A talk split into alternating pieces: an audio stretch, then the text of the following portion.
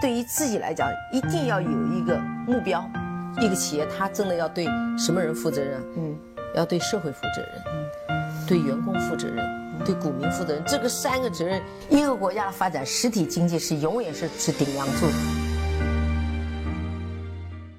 各位好啊，给你一个真实生动的格力电器，我们给的比你要的多。盼望着盼望着，格力的二零一八年度的半年度分红终于落定了。我相信很多人都看到了新闻的推送啊，各位小伙伴，你是高兴呢还是？高兴的，按说呢，这都已经是板上钉钉的事情了，不值得我们再去做过多的讨论。但是呢，这次格力有点不一样，因为它首先是时时刻刻都处在风口浪尖上，包括二零一七年度的不分红，包括它这次的股东大会开得如此的晚，包括这次的刘书威又发了一些檄文去怼广东省的证监会，所以呢，格力永远不缺新闻。另外呢，它这次分红。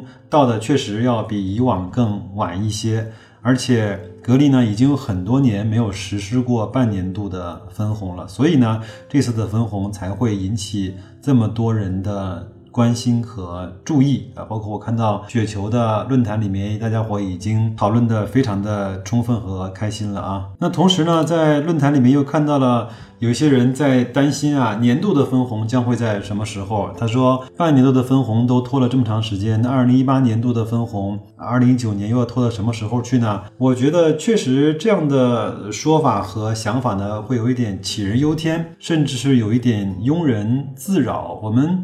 为什么要用为那些还没有发生过的大概率它不会发生的事情去做担心呢？呃，这就叫多虑啊！因为每一项事情都有它的规则，比如说它四月三十一号之前必须要披露它的二零一八年的全年报，对吧？那它在披露完年报之后，它必须要在要开它的股东大会。那有了决议之后，它就必须要在什么时候要去分红？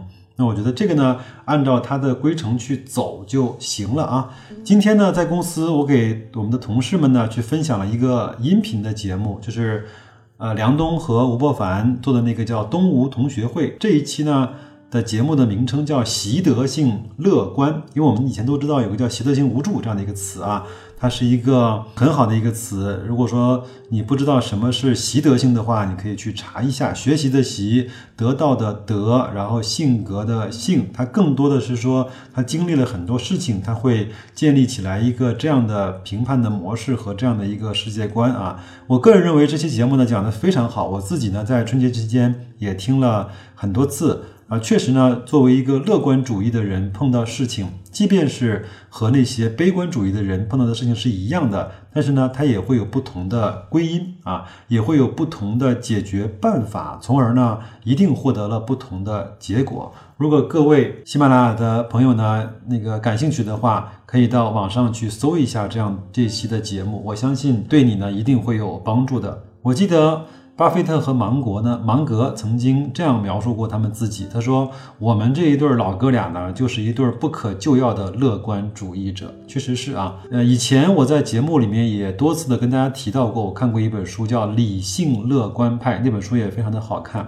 它讲的就是说，我们无论如何都要以一个乐观的态度来去看待这个世界和我们身处的环境，即便是暂时有一些不如意，但是时间的。拉长总会过去的，时间基本上可以治愈一切。整个的发展，它总归是以螺旋上升式的方式在往前推动的。无论是我们的文明、我们的科技、我们的环境啊、我们的经济，还有我们整个人的这种进化，它都是以螺旋上升式的方式在往前推进的。就像一位基金经理啊，他说，从整个投资界来看，一百年来看。做多的人赚的钱要远远多于那些做空的人，包括巴菲特也说，不要去做空，特别是不要去做空你所在的国家，那个是非常非常的不好的一件事情。那他呢，永远是以乐观的态度来去看待整体的投资市场，因为他知道，如果那些最不可测的、最糟糕的事情发生了，那所有人都碰到了一个很大的灾难，那么你的钱、你的投资在哪儿的结果都是一样的。所以呢，如果你不去想这个因素的话，那你是不是应该把钱、把你的资金都放在那一些？总会以螺旋式上升、波动式前进往前走的这种滚滚的历史大潮中呢？好的，那我们再说回到格力的分红吧。它这次呢是每十股分红六元，简单来说啊，就是每一股分六毛钱。如果你有一千股的话，你就可以获得六百块。如果你有一万股的话，就可以获得六千块，就是这么简单。我想问各位的问题是：你会如何去使用这笔格力的分红呢？如果按照今天的收盘价四十四元的话，你就获得了一个百分之一点三左右的呃无风险的收益。呃，这就是董明珠呃，包括格力的公司给你的分红啊，给你的半年度的。一个经营的回报，这就是你投资的格力的这一块农田呢，它给你在半年度的时候产出的粮食获得的收入。当然，你可以把粮食卖掉，把钱拿走去消费，去改善你的生活。你也可以把粮食卖掉，把钱呢再投入到新的农作物的耕种中，或者是去买一块新的田地。你会怎么做呢？对我来说，我显然会把这些分红变成一定数量的格力电器的股份，重新回到我的股票的持仓中。为什么呢？因为我认为格力这块田地还远远的没有到了高估的时候，空调市场我也认为还远远没有到天花板。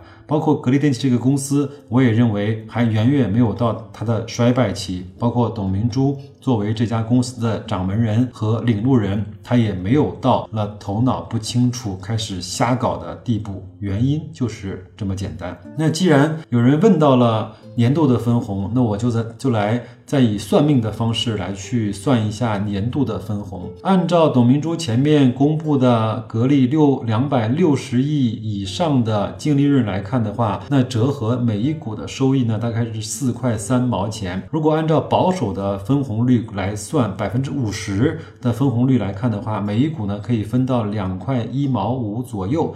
按照今天的收盘价四十四块钱的话，你就可以获得了一个百分之四点八的。无风险的红利的收益怎么样？这样的一个收益对你满意吗？当然，白老师很可能是一个乌鸦嘴，可能今年格力根本分不到百分之五十的分红率，当然也可能会分百分之六十，不知道。我们到了那一天再说，好不好？那我也不知道，从这段时间春节以后，从三十五块涨到四十四块的过程中，有多少人向市场交出了他珍贵的筹码？我也不知道多少人在预测这波的涨幅会涨到哪里。当然，我相信有很多人在自作聪明的预测，可能到了四十五块是一个顶，它还会回落，那我就会卖掉一些，再接回来，那岂不是看上去是一个很很高级的事情吗？当然，我也知道有很多人可能为了避免所谓的分红交那个红利税，他会先把格力的股票卖掉，等分红红出完全之后，他会再去买回来，好像就占到了一点点便宜。这都是很多人在做的一些事情，